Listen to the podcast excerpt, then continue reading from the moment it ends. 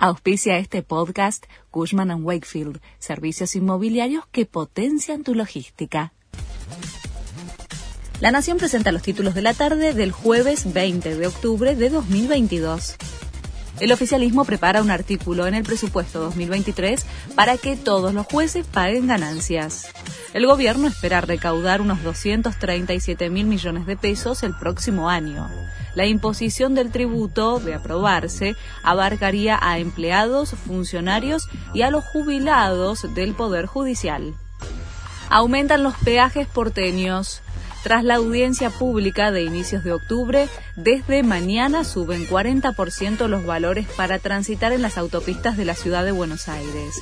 El sábado llega el turno para los corredores viales en manos del Estado Nacional, incluida la Richieri, con incrementos de entre 50 y 100%.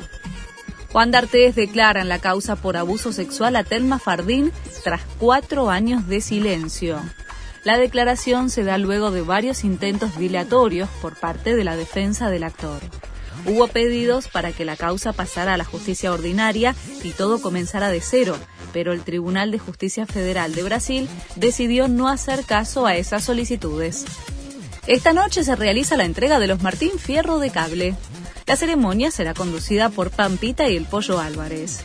En la gala se premiará la producción televisiva del cable de la temporada 2021, según la elección de los miembros de la Asociación de Periodistas de Radio y Televisión de la Argentina. Boris Johnson vuelve a sonar fuerte entre los posibles sucesores de Liz Truss.